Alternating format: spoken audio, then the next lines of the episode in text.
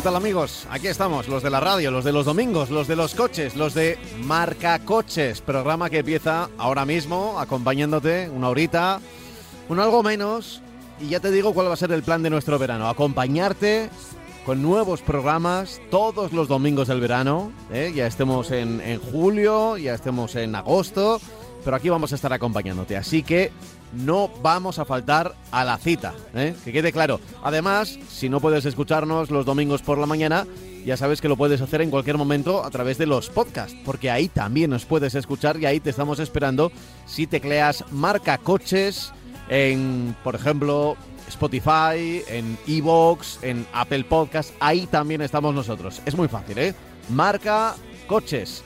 Te habla Pablo Juan Arena y a mi lado, radiofónicamente hablando como siempre, nuestro Francis Fernández. Hola, Hola. Francis. Hola, ¿qué tal estás, Pablo? ¿Cómo, Muy bien. ¿Cómo estás? ¿Cómo ha ido la semana? Bien, muy bien, tranquilo, muy tranquilo. Estamos ya en fiestas de San Fermín, ¿eh? Estamos en plenas sí, fiestas ya, no, ¿eh? Efectivamente, ¿Eh? sí. Estamos Se nota, se nota. ¿eh? ¿Cómo, ¿Cómo pasa el tiempo de Este deprisa? año me ha eh? tocado lejos, me ha tocado lejos, pero por, por temas laborales, no estoy en Pamplona, claro. Pero bueno, eh, todavía este, esta semana podré rascar algo, ¿eh? Esta próxima semana podré rascar algo, así Muy que... bien. Que te diviertas. Algo haremos, algo haremos, sí, sí, sí, nos divertiremos, nos divertiremos. En fin, eh, tengo que decir el correo electrónico, ¿vale? Para que la gente participe y, y esté con nosotros y nos vaya dando sus puntos de vista, em, que también suman bastante, yo creo que al contenido del, del programa. Puntos de vista o dudas de compra, consultorio, lo que queráis relacionado con el mundo del coche, de las cuatro ruedas, sí, del coche nuestro de cada día. El correo electrónico es marcacoches@radiomarca.com. marcacoches@radiomarca.com. Ahí estamos, nosotros esperando que nos escribas y te responderemos aquí en la antena de Radio Marca cuando toque. Ya te digo que igual en verano no sé, igual respondemos más, eh, respondo yo en primera persona, y si, es una pregunta muy fácil, a través del correo, pero, pero bueno, en los programas de radio esperaremos igual a que arranque la, nueva temporada, eh, principalmente porque sabemos que, bueno, los oyentes eh, durante el verano pues van, vienen, pueden escucharnos, no pueden escucharnos, así que entendemos que ya cuando se acerque el final de agosto o el comienzo de septiembre, pues ya volveremos a, al ritmo habitual, porque hoy... Eh, no deja de ser eh, primer fin de semana de verdad de julio, aunque, aunque ya tuvimos el, el pasado domingo, que fue día 2, eh, estamos a día 9, pero por ejemplo, para el tema de las ventas de los coches siempre sale el primer día eh, de, de cada mes, Francis, Pues sí. y hasta, hasta el pasado lunes, a, el día 3, no, no lo pudimos tener, no lo pudimos comentar en el, en el programa del pasado domingo. Pues sí, eh, la- las ventas de coches que bueno, que de momento nos siguen dando muchas alegrías. En el mes de junio se han superado las 100.000 unidades de venta en un mes. Eso es un hito, eh, no digo histórico, porque no es eh, eh, inus- no ha sido inusual. Ha habido otros meses que se han superado esa cifra, pero sí desde que venimos de donde venimos, que venimos de unas cifras verdaderamente ridículas. Pues ahora el que estemos con 101.085 coches, es decir, un 13,3% más que en junio del año pasado, pues es una cifra importante, porque ya sabemos que junio es un buen mes para las ventas de automóviles por aquello de que precede a los meses de, de- de mucho movimiento, no de más movimiento porque en Semana Santa nos movemos mucho más o por lo menos coincidimos en una semana en menos tiempo, pero sí porque en verano eh, circulamos mucho por nuestras carreteras. ¿no? Eh, en el acumulado de- del mes hemos superado el medio millón de, de unidades, 505.421 en todo el, el acumulado del año, perdón. Bueno, Y- claro, claro, sí, lo, lo había entendido porque claro, es, es importante este mes de junio porque es el sexto y, y- Claro, y marca eh, el Ecuador. Un poco de enero a junio, Claro. efectivamente, 505.421. Bueno, eh, yo diría que no vamos a llegar al millón de unidades, pero bueno, eh, podríamos darnos, pues, tener una sorpresa en este sentido, ¿no? De que lleguemos, eh, si en medio año hemos alcanzado 505.000, pues muy bien podríamos alcanzar el millón de, de coches a final de año. Esperemos que sí, esperemos que sí.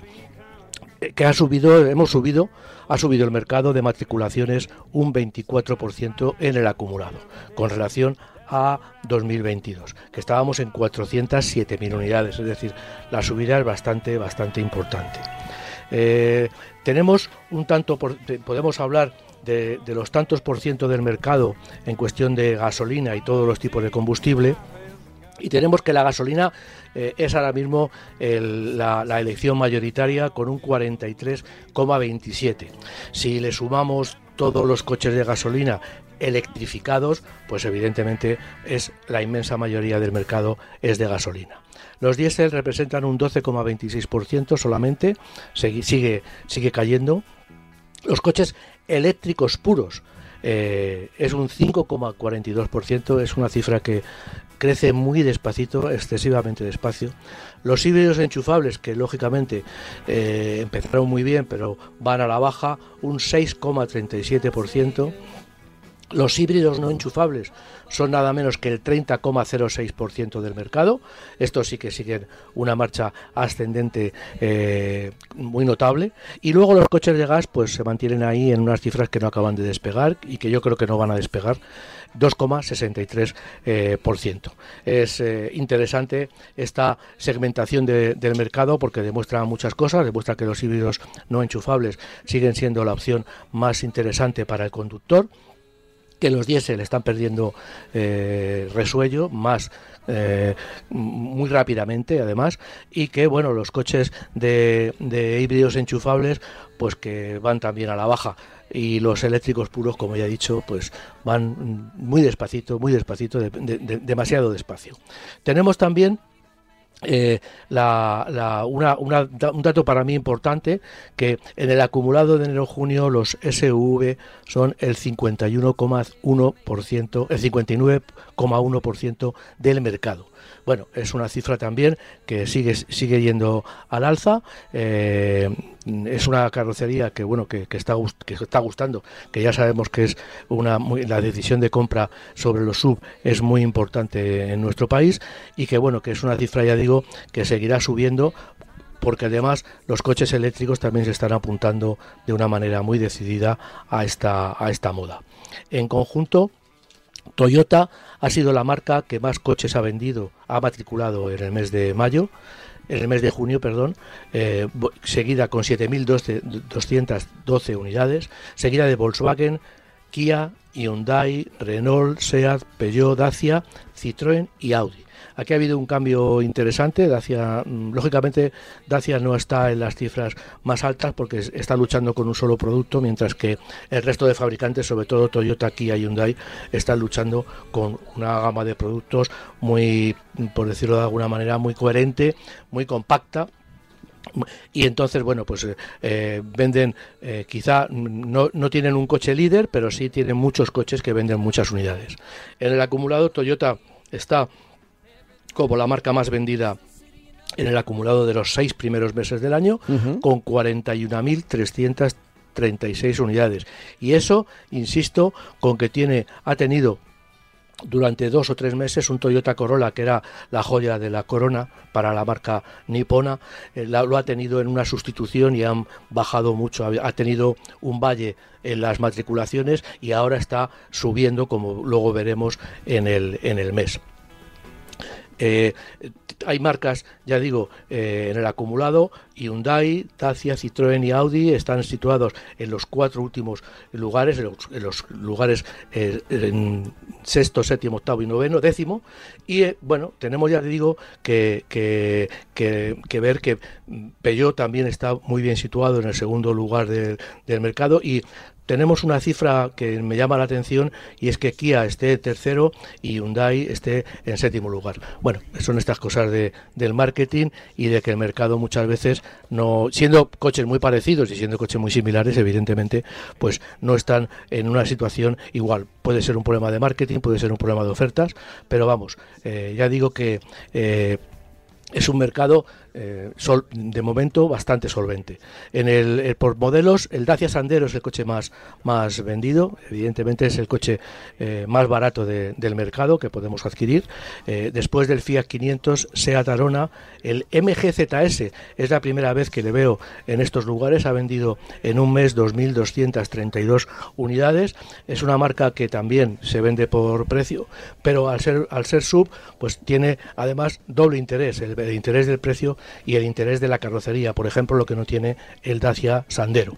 Eh, hay, eh, modelos, por ejemplo, como el Renault Captur y el Renault Clio, que están entre los 10 eh, primeros. Renault mete, coloca dos coches en las mejores eh, posiciones. Y también vemos que Fiat 500, Seat Arona y, y, también el Seat Ibiza son coches que se están vendiendo muy bien alquiladores. Los alquiladores han subido este, en este mes un 80%. Es decir, han preparado muy bien en el mes de junio para la demanda que se le supone en los meses de verano, en, en julio y agosto, que mucha gente pues viene a nuestro país y alquila vehículos, ¿no? En el acumulado de enero-junio, pues seguimos teniendo al Dacia Sandero eh, como primer coche, el coche más vendido con 14.147. Vuelvo a destacar que aunque el Dacia Sandero es el coche más vendido, la marca en el acumulado está en octavo lugar. Luego el Seat Arona Toyota CHR, que este coche veremos que le pasa lo mismo que al Toyota que al Toyota Corolla, va a tener un valle, ¿por qué? Porque estamos inmersos en plena sustitución del producto. Entonces, bueno, lógicamente se despachan las unidades que se tienen en stock y hay un, tiempo en el que las unidades del nuevo modelo pues llegan con más con en menor cantidad, por lo tanto las ventas en ese sentido se resisten. En cuarto lugar está el Peugeot 2008 que es el Peugeot más vendido en, esta, en, esta, en los primeros seis meses, Fiat 500, Opel Corsa, Toyota Corolla, eh, Hyundai Tucson, Kia Sportage y Seat Ibiza. Aquí también destaco que mientras que el Kia Sportage está en octavo lugar, la marca está en tercer lugar en las ventas. Eso también quiere decir, como repito antes, que tiene una gama muy bien, eh, muy compacta en el sentido de que el Kia Sportage se vende bien, pero también se venden muy bien otros modelos de la, de la, de la marca Kia.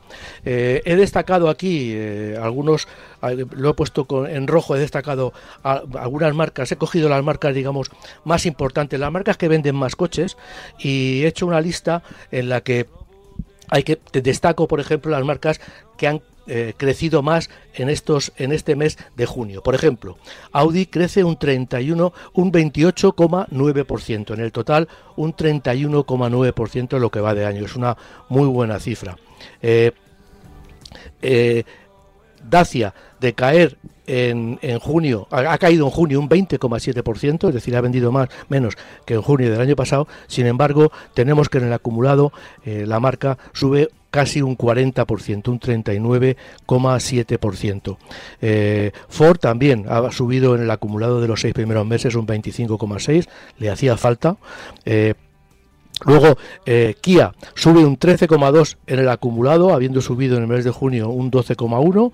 Eh, MG, he hablado de que por primera vez un MG se sitúa entre los, entre los modelos más vendidos, concretamente en la cuarta situación, en, la cuarto, en el cuarto lugar en el mes de junio. Pero claro, es que tenemos con que la marca ha subido es una cifra eh, real, pero que, mm, vamos, habría que tocarla, cogerla con un 800,2,7. Es decir, la marca de vender en junio 369 unidades, ha matriculado en el mes de junio de 2023 3.663. Evidentemente, esto la marca cada vez es más conocida y también tiene cada vez más unidades eh, disponibles. Si hablamos de si hablamos de eh, eh, las ventas durante el, acumulado, pues claro, también vemos una subida del 469%.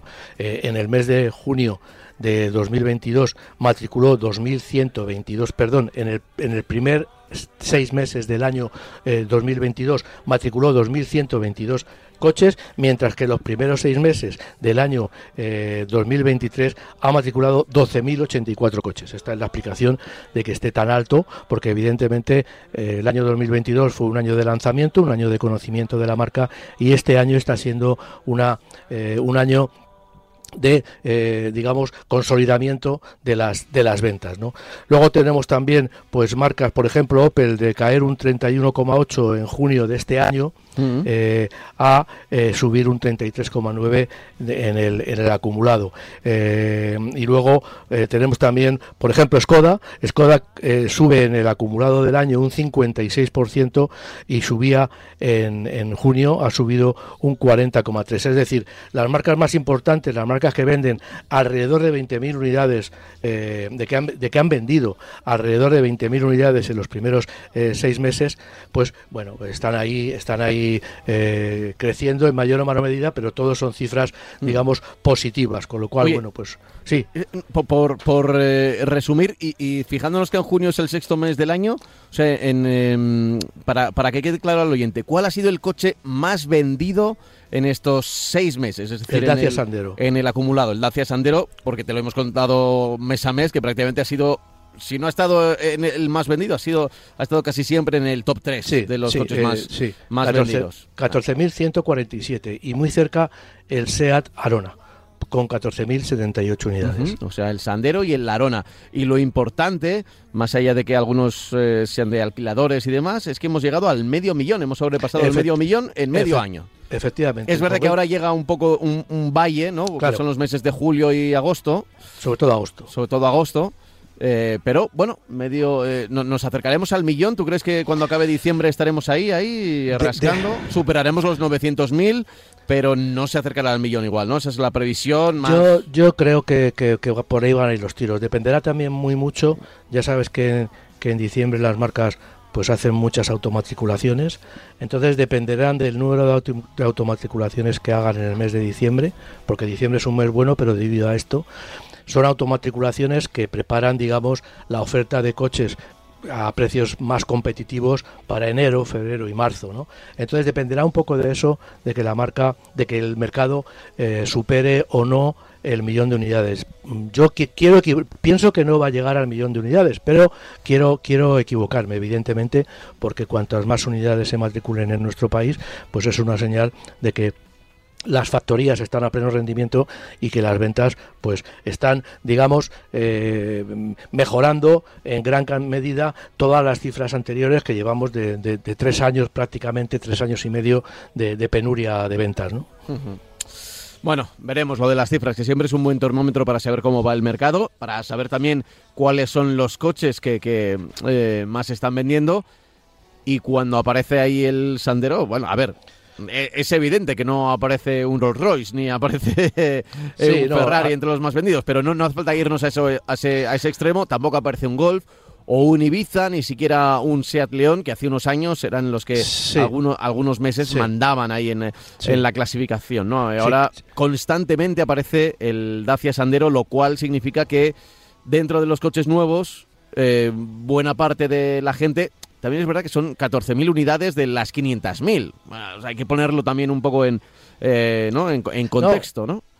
Eh, tenemos, tenemos un mercado eh, muy rico en, en, modelos y muy competitivo. Entonces, evidentemente es difícil, tú tienes toda la razón, es muy difícil que, una unidad, un coche, eh, digamos que, gane por goleada al resto. Eh, te puedo decir, el segundo coche está exactamente a setenta y tantas unidades de, eh, del, del, Dacia Sandero, que es el Arona. Y luego tenemos otros dos coches con 10.000 unidades, el CHR y el 2008. Es decir, está todo muy, muy, todas las cifras de ventas durante los seis primeros meses no son brillantes para un modelo concreto, pero sí es verdad que están muy juntas entre los 10 primeros y evidentemente todo el mercado, con lo cual, bueno, pues conseguimos que, todos los fabricantes, digamos, que estén poco más o menos que satisfechos, porque los, todos los coches se venden bien no quizá, ya, digo que no hay uno que destaque muchísimo, muchísimo, aunque sea primero el Dacia Sandero, no, no arrasa, sino que bueno, que hay muchos coches importantes que se sigue, que se están vendiendo. Entonces, bueno, pues ya digo que, que en 500.000, 14.000 no son, no son muchos, pero sí es verdad que el mercado está muy bien distribuido. Eh, vamos a dejar aquí ya el tema de las ventas. Eh, después de lo que hemos oído, a ver, la gente, ya nuestros oyentes son, son sabios, o por lo menos saben sacar sus conclusiones. Efectivamente. Eh, es el Dacia Sandero, son 14.000 unidades, que no son muchas en comparación a las 500.000 totales que se han vendido. Hay muchísimos modelos, pero es evidente que es un termómetro de que, bueno, pues es verdad. Y además, el Dacia Sandero tiene una particularidad que quiero destacar, que es también el coche que más se vende con GLP. Es decir, muchísimas de las unidades que se venden del Sandero se venden también o porque eh, tiene GLP. Eh, podemos utilizar un depósito de combustible con un depósito también de gas licuado del petróleo, que por lo que el kilómetro nos sale mm, bastante más económico que si solo fuera de gasolina. Eh, ¿Te parece que pasemos ya al siguiente tema? Sí, sí, sí, perfectamente. Venga, pues vamos a hablar de los peajes. Y aquí debería sonar un trueno o algo así. Sí, debería sonar un trueno porque además es que a mí me parece, yo no sé, eh, lo mismo que espero equivocarme cuando hablamos de que no vamos, o digo que no vamos a llegar al millón de unidades, en este caso también espero equivocarme. O sea, espero eh, equivocarme y que esta noticia que, que, ha surgido en los últimos tiempos, pues vamos a ver, eh, me explico.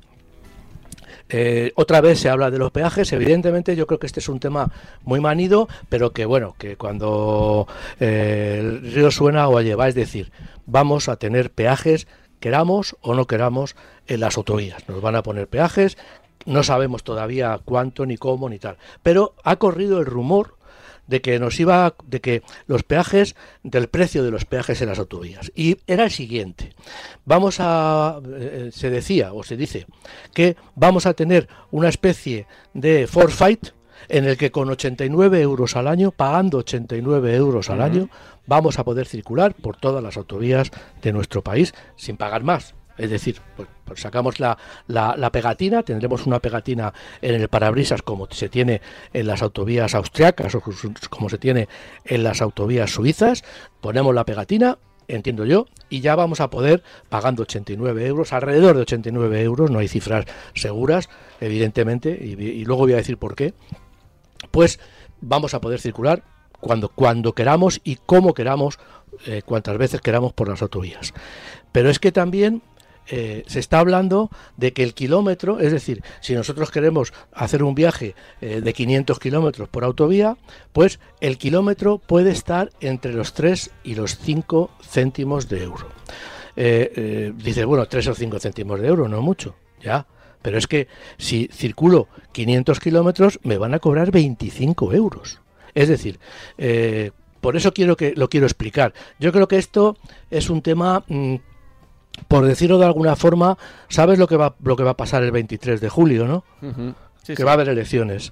Entonces yo creo que se está calentando ya el tema y yo creo que esto se hablaba de que un viaje de Madrid eh, a Valencia, 400 kilómetros, imagínate, 400 kilómetros por todas por España en autovía, podrían costar 6 euros, 7 euros, es decir, eso lo veo una cantidad razonable.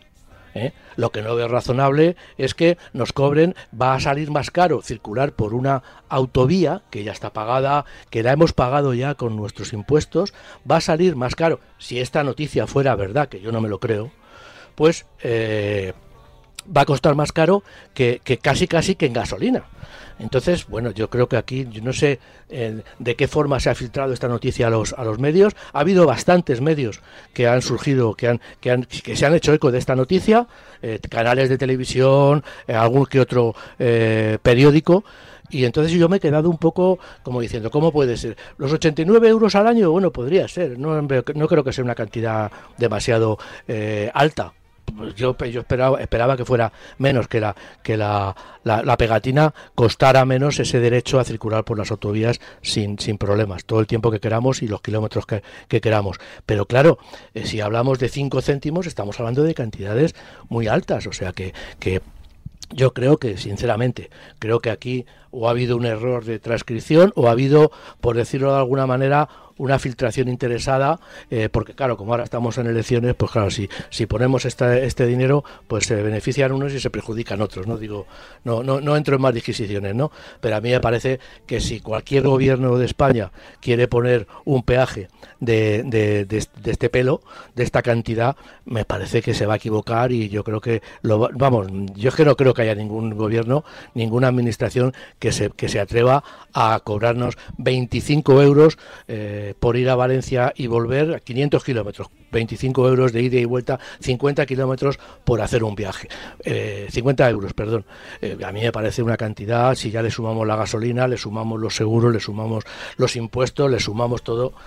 Y sobre todo que estamos hablando de unas autovías que están pagadas y requete pagadas. O sea, vamos a, dicen, no, para mantenimiento, Jolín, para mantenimiento yo creo que con este dinero casi las podían hacer nuevas si, si, si cobraran este dinero. O sea, me parece una cantidad en los momentos en los que estamos, que no es que estén malos momentos, pero sí las familias ya tienen bastantes subidas de precios como para que les den esto. También es verdad que igual no es para todo el mundo, igual hay gente que sí que lo utiliza y, no sé, y viaja hace dos viajes al mes y entonces... Eh, paga 20 euros al mes en peajes y entonces hace el cálculo y dice, pues mira, voy a viajar eh, durante 10 meses a 20 euros, esos son... Eh, pues em, son, son 200 euros. 200 euros pues me, sale a cuenta no y dice igual me sale a cuenta. Pero pero claro es un caso excepcional. Igual hay gente que no que no que no utiliza tantos peajes habitualmente no sí bueno. cuenta cuentan las radiales por ejemplo ahí si lo tienes puedes entrar en las radiales. Yo no, las radiales no, no cuentan las radiales. Las radiales, tienen su, las radiales tienen su peaje independiente. Claro. Que es más barato, yo creo, por cierto. Me parece que resulta un poco más barato. Es decir, vamos a ver, yo, yo sinceramente creo que aquí ha habido alguna mala información o, eh, estos medios que se han hecho mm, o eco de esta noticia, yo creo que o, se han equivocado al, transcribirla, o si no es que yo se estaba hablando, lo, he dicho, le estaba hablando de pagar, pues eso, eh, Madrid-Valencia, digo Madrid-Valencia porque lo hago muy a menudo, pues 6 euros, 5 euros y medio, 6 euros no 25, no, no, no 20, eh, como sería el caso. Bueno, yo creo que, que aquí, ya te digo, un céntimo de euro, un céntimo y medio de euro, pues podríamos estar hablando de, cantidades más, más razonables que esta cantidad que a mí me parece totalmente eh, eh, muy elevada, vamos, para que la gente pueda hacerlo. Tienes que tener en cuenta que hay mucha gente que viaja los fines de semana, hay mucha gente que se mueve por las autovías y a esa gente pues vamos a evitar, vamos a, a, a tener colapsos en las carreteras de segundo orden, con lo cual digamos que la DGT va a tener un problema grave, porque claro, ya sabemos que donde se producen los accidentes es en las carreteras de segundo orden. Y si te cobran 50 euros por ida y vuelta por las autovías, la gente se va buscando la vida para ir por carreteras secundarias, aunque tarde más. Eh, si eso quiere la DGT y eso quiere eh, la administración que esté, ojo, porque esto evidentemente cuando se sustancie va a ser dentro de un año, dentro de año y medio. Entonces no sabemos todavía qué gobierno va a estar en el, en el poder, ¿no? O qué administración va a estar en el poder. Yo creo que para DGT, esta es una muy mala noticia si es, si es cierto, ¿no? Ya, eh, desde luego, eh, qué curioso, qué curioso que todas estas iniciativas aparezcan cuando la mayoría de las eh, autopistas de, pues están perdiendo esos 50 años, 40 años, que es pues justo la fecha a finales de, los 70, comienzos de los 80, cuando, cuando se construyeron muchas de las autovías y que, tuvieron peaje que durante 50 años, vaya, pues ahora se acaba ese peaje, pasan esos 50 años y ahora eh, se están buscando otras maneras de conseguir el dinero. Está claro. ¿no? si yo, yo doy por sentado de que vamos a pagar por, por, circular por las autovías. Lo doy por sentado. O sea, eso es eh, eh, inapelable, o sea, impepinable, como decían algunos. O sea, vamos a pagar por circular por las autovías. Pero hay que decidir la cantidad y, está, y, y, yo creo que una cantidad de un céntimo por kilómetro sería una cosa que no afectaría demasiado al bolsillo de los, de los, de los usuarios, seguiríamos teniendo tráfico y, tráfico por las autovías, no nos desviaríamos a las carreteras secundarias. Y a mí me parece que eso es una cosa razonable. Lo, que se está publicitando, pues yo no sé a qué intereses eh, está eh, respondiendo, pero a mí me parece que, vamos, que, que me parece una, una locura si queremos tener carreteras eh, tener tráfico seguro. En fin, eh, Esto, como se decía aquí yo de solo estoy seguro de dos cosas en la vida, ¿no? Que me voy a morir y que voy a seguir pagando impuestos hasta que me muera. sí, pues exactamente, eso es. Pues son las dos cosas que también podemos tener seguras, ¿no? Que, vamos a circular y que vamos a pagar por cualquier cosa que, que vamos a pagar. Efectivamente. Sí, sí, sí. En fin, eh, más cosas. Más allá de, el, habitual repaso casi veraniego de los peajes. Eh, a ver, Coches eléctricos, coches eléctricos. Me has, eh, me has apuntado que tenemos que hablar de trámites complicados. ¿A qué te referías con estos trámites complicados? Pues me refiero a que eh, eh, las, las, se, habla mucho de los coches eléctricos, se habla mucho de las ayudas del MOVES 3, se, se habla mucho de que lo vamos a descontar del IRPF un 15%, se habla mucho de que no hay la posibilidad, no existe la posibilidad de, de cargar los coches eléctricos ni en carretera carretera ni en ciudad. Eh, bueno, se está hablando de muchas cosas, pero la verdad es que lo que estoy yo viendo, aparte de que la administración, pues estamos situados en ese sentido a la cola de los países europeos en desarrollo de la red eléctrica y en el desarrollo de la de la eh, gama de coches eléctricos en el sentido de que, de que el porcentaje de coches eléctricos es muy bajo con relación a otros países europeos, pues también estamos a la cola o estamos a cabeza, a la cabeza mejor en lo farragosos que son los trámites para eh, solicitar ayudas o para instalar un punto de recarga. Un punto de recarga eh, entre que se junta la, distribuidora, entre, entre, que se junta el ayuntamiento y entre que se junta la persona física que quiere poner el, el, cargador de corriente, ya sea en una, en una gasolinera, que ahora mismo en las gasolineras las están montando, o quieres hacer, imagínate que quieres montar en medio de un tramo de carretera, quieres montar una electrolinera, los trámites van para un año. Es decir, desde que hago yo el proyecto, desde que eh, eh, decido que lo voy a hacer, desde que presento todos los, todos los proyectos habidos y por haber, que eso también cuesta un dinero, pues resulta que eh, tanto la, la, empresa distribuidora de energía como el ayuntamiento, que me tienen que dar permiso, la empresa distribuidora de energía menos, pero el ayuntamiento me tiene que dar los permisos, y luego también me puedo, me puedo acoger a determinadas ayudas, pasa más de un año. ¿Cómo queremos que una red de distribución para la recarga de los coches eléctricos vaya rápida y se, y se, sustancie ahora mismo, se llegue a tener una cantidad de, surtidores, de, de, cargadores en nuestra geografía suficientes para que la gente pueda circular con coches eléctricos sin problemas? Pues ¿cómo podemos hacer? Si, si la administración, y digo la burocracia, nos impide que esto vaya eh, rápidamente. Yo creo que no es tan, tan complicado. O sea, yo cuando me compro una casa me dan un boletín del instalador, voy con eso a la compañía y la compañía me hace el contrato. En este sentido, pues mm, mm, después de la hora civil me tiro un año esperando a que los a que los eh, el, surtidor, el cargador pueda funcionar. Yo he visto cargadores que los instalan y están meses debajo de una caja, que la caja les llueve, la caja se destroza porque no le quitan la caja porque mm, para que no estén a la intemperie y que para cuando llega a, cuando lleguen a funcionar no tengan que cambiar todo el surtidor porque esté o vandalizado o esté destrozado por la intemperie, ¿no? Porque no tiene mantenimiento, porque no realiza un mantenimiento porque todavía, por decirlo de alguna manera, no es de nadie. ¿no?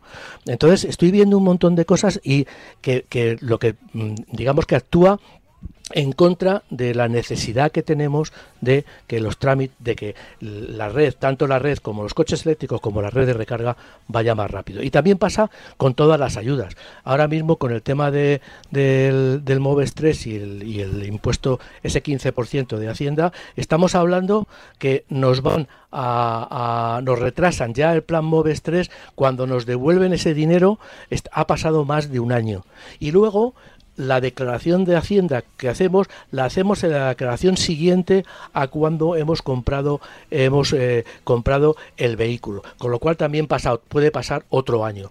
Entonces eh, hay mucha gente que dice bueno qué pasa que va, tengo yo que financiar lo que Hacienda me va a devolver ya financio el IRPF muchas veces porque hay mucha gente que está pagando los impuestos y luego hace la declaración solamente para que le devuelvan con lo cual está financiando al, Estado. Eh, por por cero por cero 4%.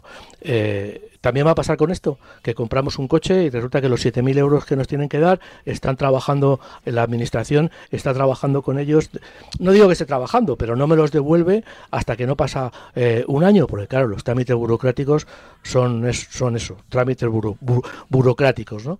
Entonces, bueno, yo creo que en este sentido está en el tejado de la administración el que agilice todos estos trámites, que la gente que compra un coche reciba enseguida las ayudas, que la gente que, quiere poner una electrolinera o una, empresa que quiere poner eh, recargadores de, electricidad para los coches, que tenga la ayuda y que todo sea más rápido y mucho más sencillo, porque al, al paso que vamos ya no estamos en la cola, es que nos vamos a quedar a años luz del resto de Europa. Sí, eso es, eso es. La verdad es que es una auténtica eh, pena eh, eh, cómo se está tratando el tema de, de, la confianza que hay que dar al, usuario. Porque si de repente no, no encuentra confianza, dice, voy a gastarme 10.000 o 15.000 euros más en un coche eléctrico, en un motor eléctrico de, un coche normal.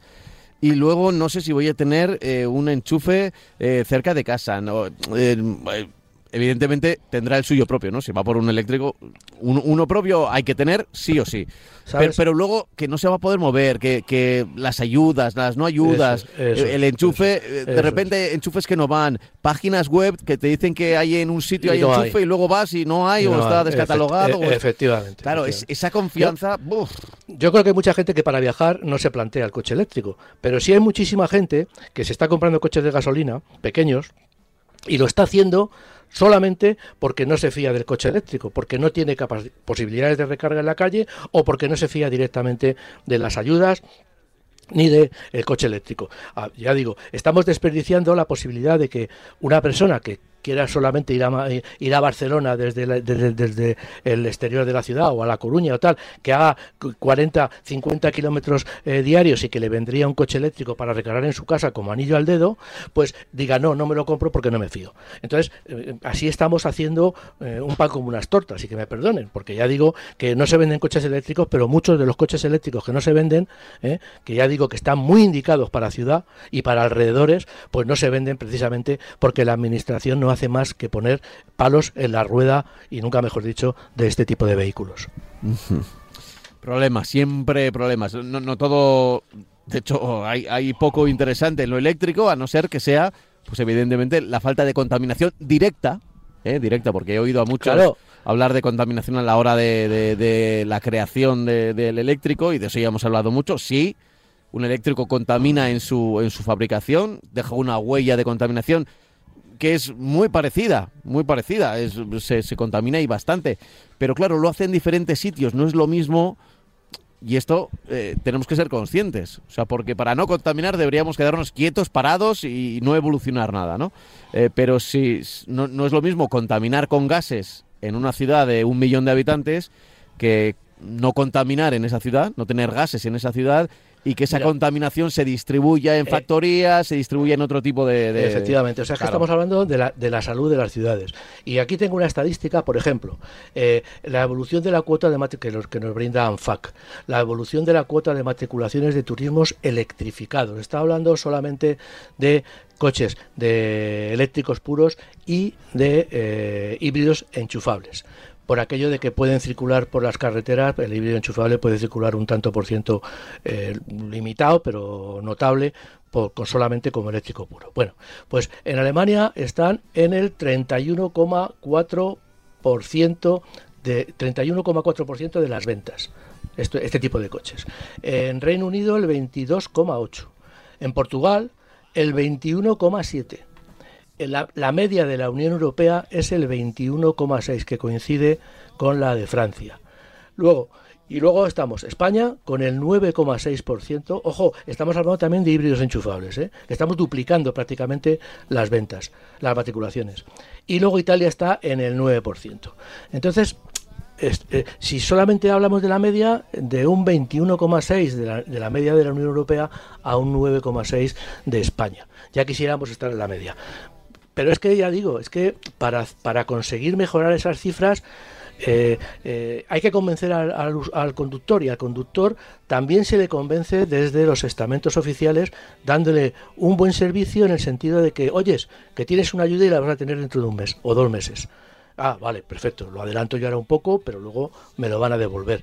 Y luego también ese 15%, que bueno, ese 15%, el problema que hay es un tema de, de, que la, declaración de la renta la hacemos eh, cada, cada año hasta junio, con lo cual, bueno, ahí tampoco pueden adaptarlo, pero también podían hacer algo porque se están considerando solamente 20.000 euros de eh, precio del coche del coche eléctrico. Bueno, yo digo, hay que hacer las cosas eh, no mirando a las elecciones, sino mirando a la economía. Y la economía ahora mismo del coche eléctrico, que, que se aumenten las matriculaciones de coches eléctricos, es muy importante para la economía de todos los países de la Unión Europea, porque no dejan de ser un producto que se está fabricando y que es necesario que aumente la cantidad de producto.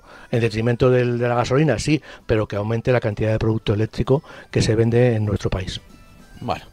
Veremos si, si lo consigue. Aquí vamos a seguir hablando de, modelos eléctricos. Sí, sí, claro, claro. porque prácticamente todas las novedades, si no son eléctricas, tienen una versión eléctrica o híbrida donde aparece la electricidad. Y por ejemplo, tenemos que hablar del Lexus UX300E. Efectivamente, es un coche, eh, ya está, eh, digamos que en su segunda generación, eh, está ya a la venta y es un coche que, como otras veces hemos dicho, pues que es un ejemplo de que Toyota, Toyota, el grupo Toyota, quiero hablar del grupo Toyota, que es propietario de la marca Lexus, pues se está tomando muy en serio también lo que es la electrificación, en el sentido de, de, fabricar coches eléctricos puros. Tiene hasta ahora fabricado, ha experimentado, ha, ha tocado tanto en los híbridos brillantes como los híbridos enchufables, pero ahora pues se decanta también por la por la electricidad. Aunque ya digo que esto ha podido ser una este coche ha podido ser una eh, toma de contacto con este nuevo campo para, para Toyota, ¿no? Tiene cambios muy importantes. Eh, fue lanzado hace tres años y ya digo que está en la no segunda generación porque no deja de ser un restyling, pero ha tocado también a la tecnología este cambio, ¿no? Eh, eh, no, hay cambios en el exterior, no hay cambios de ningún tipo. El coche físicamente sigue siendo el mismo. Eh, sí, que, ponga en marcha nuevas llantas y que diga que hay más colores disponibles, pero eso no son cambios estéticos de ningún tipo, ¿no? En el sentido de que cambien el frontal o tal. Sigue siendo el mismo coche, pero sí experimenta cambios importantes en el interior y todos van a mejorar el silencio de marcha. Ya sabemos que los coches eléctricos, por lo que sorprenden, es que eh, hacen muy poco ruido y el único ruido que, es, que, entra en el habitáculo es ruido aerodinámico y ruido de rodadura. Bueno, pues bien, eh, el aislamiento de los pases de rueda es uno de los temas más importantes que ha eh, tomado este coche, que ha realizado este, para este coche, para disminuir el ruido de la rodadura. Además de que los, de que los neumáticos hayan visto también, eh, digamos, reducido el ruido de rodadura. Es tan, tan importante es bajar la fuente como el aislamiento, ¿no? También las ventanas son mucho más, el cristal de las ventanas también aísla mucho más del ruido eh, exterior para que nos entren también menos ruidos aerodinámicos. Y también eh, el aislamiento acústico en general de toda la carrocería. Por lo tanto, este coche, si un coche eléctrico ya es silencioso, este coche con todos estos cambios debe ser un coche que no se oiga prácticamente cuando circulamos por carretera. ¿no? Dispone de un nuevo sistema multimedia. Esto del sistema multimedia pues va como los smartphones. Mm. Continuamente se están eh, ofreciendo nuevos sistemas más capaces, más con, con mejor y mayor conectividad. Prácticamente llegamos al coche y nuestro móvil ya se conecta automáticamente con el, con el vehículo y todo lo que tenemos en el móvil lo vamos a tener disponible en la pantalla central del, del coche, ¿no? Eh, eh, mm, algunos mandos también, aparte de ser táctiles, pues se han, se han eh, digamos, limitado para que el salpicadero y la consola queden más despejados. es muy importante desde, el punto de vista de la seguridad, aunque hay opiniones diversas, unos fabricantes siguen poniendo todos los mandos en la pantalla central, pero hay otros que están volviendo a situarlos en el salpicadero, en zonas del salpicadero o simplemente en el volante, y que sean táctiles también es importante porque con solo poner el dedo, pues actúa el interruptor y no tenemos que presionarlo. ¿no? Todo lo que sea facilitar el acceso a los menús del, coche sin perder mucha atención, pues bienvenidos sean. ¿no? Eh, su tecnología eléctrica avanza eh, con baterías, tiene eh, utiliza un sistema de baterías mucho más densas, lo que hace que sin disminuir excesivamente el tamaño, no, han disminuido mucho el tamaño, pero sí han aumentado la capacidad de carga y por lo tanto la autonomía. El coche solo pesa por, en este sentido 15 kilos más y, llega a los 1.800 kilos. Es una cifra bastante razonable para el coche que es y la y la y ser un coche eh, eléctrico puro, ¿no? La batería pasa ahora a los 450 eh, kilómetros. Antes no llegaba a los 400, ahora pasa a los 450 kilómetros de ciclo eh, combinado. Su motor proporciona 204 caballos. Estas cifras de 450 kilómetros y 204 caballos las vamos a encontrar en muchísimos fabricantes actualmente. Parece que la potencia que más que más más elegida por los fabricantes son 204 caballos y con el equipo de baterías que puede que puede llevar un coche de, tipo medio, de tamaño medio, pues la autonomía media de, de, muchos vehículos es de 450 kilómetros. Eh, y también se mejora la, la, optimización de los sistemas de refrigeración. Lleva una refrigeración de la batería por aire. Y también eh, de, calentamiento de las baterías. Las baterías eh, tienen que funcionar en un rango de temperatura muy muy muy muy, muy escaso.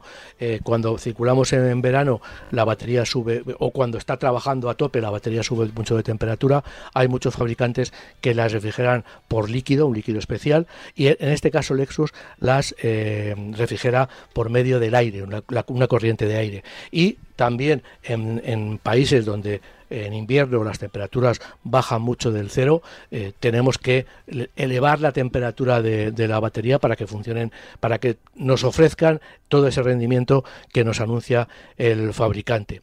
Y luego también, eh, no es una cosa de este vehículo, pero bueno, la marca Lexus nos ofrece un sistema que, nuevo que es el Lexus Relax eh, opcional, que aumenta la garantía de la batería hasta los 10 años o el millón de kilómetros. Bueno, eh, es una cifra ya que si una marca nos garantiza que va a estar un millón de kilómetros ofreciéndonos más del 70% de la carga, a mí me parece que tiene mucha confianza en la batería, o tiene mucha confianza en la batería, o piensa que pocos conductores van a hacer un millón de kilómetros en 10 años, ¿no? Pero bueno, las garantías suben y los kilometrajes suben, eso significa que los fabricantes se fían muy mucho de su producto.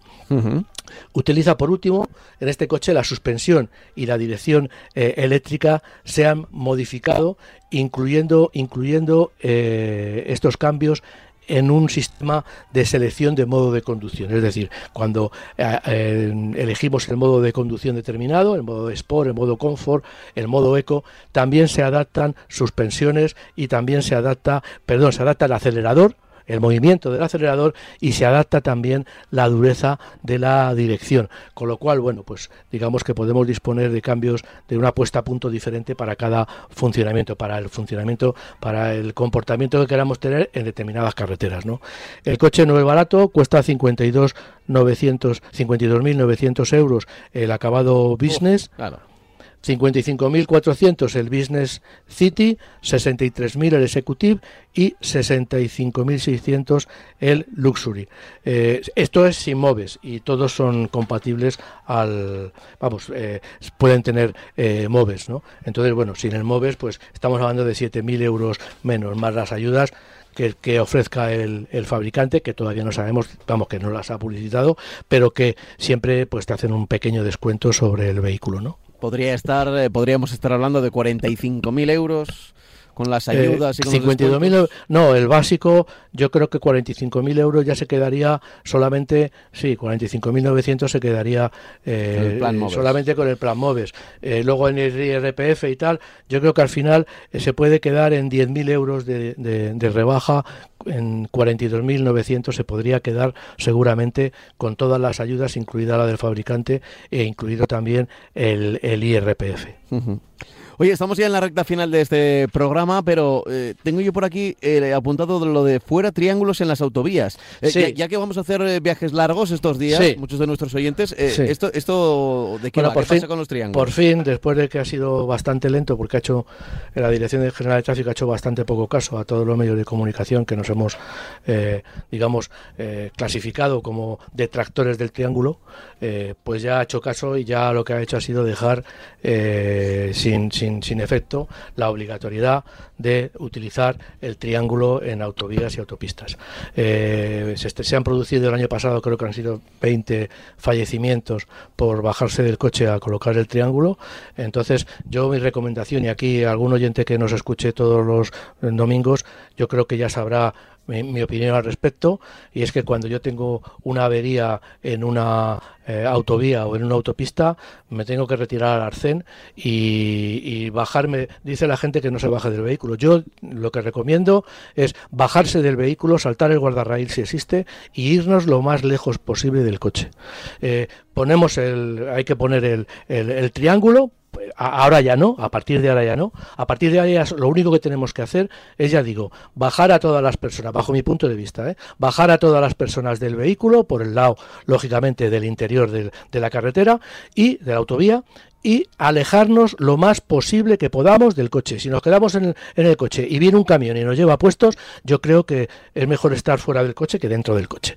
Entonces, bueno, esa recomendación de que no quédense en el coche, no, bájense del coche, salten el guardarraíl si pueden y súbanse a un talud lo más alejado posible del vehículo. Y desde ahí llamen a la grúa, llamen a la, a la aseguradora que les mande ayuda, o llamen a la Guardia Civil o llamen a quien quieran, pero estando muy alejados del vehículo. Entonces, bueno, ahora ya es lo único que hay que hacer porque no hay que poner triángulo. Pero ojo, si estamos en una carretera eh, secundaria, sí tenemos que seguir poniendo el triángulo.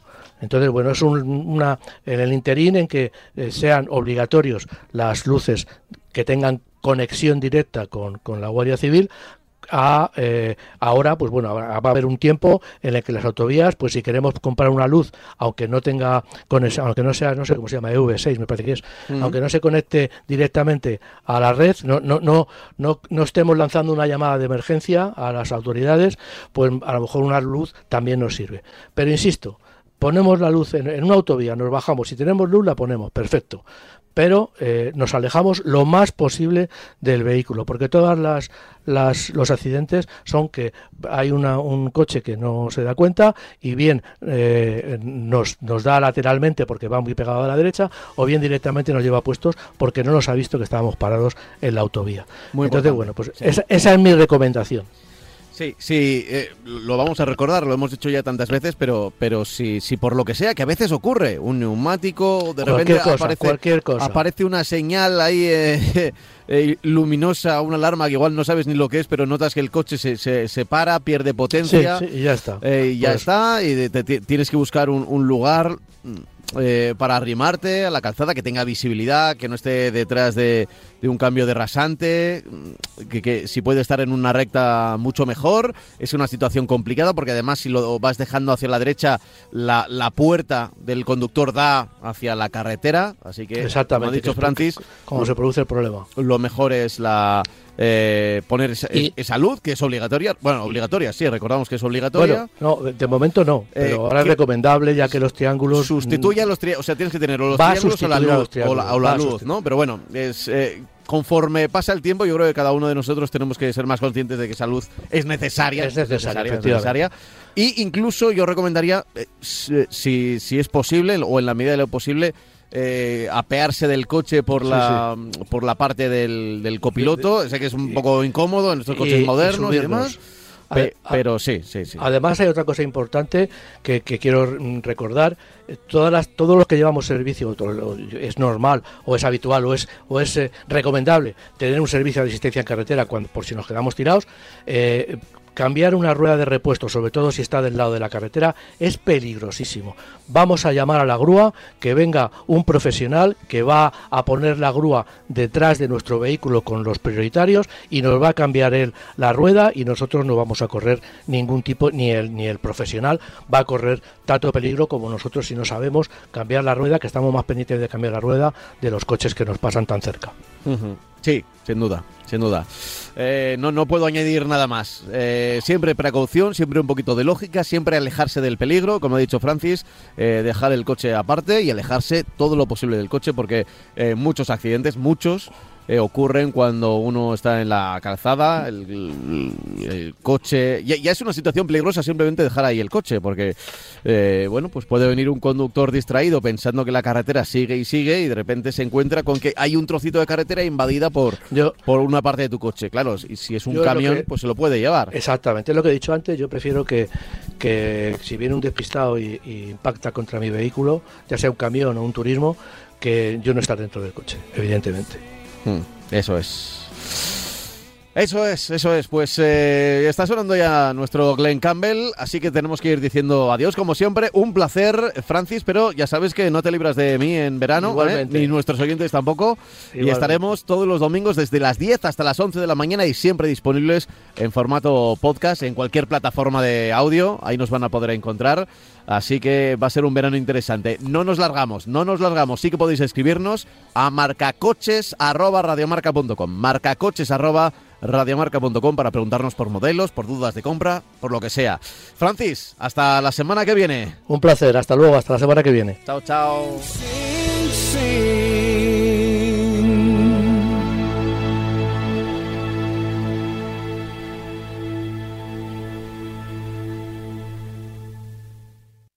out of your mind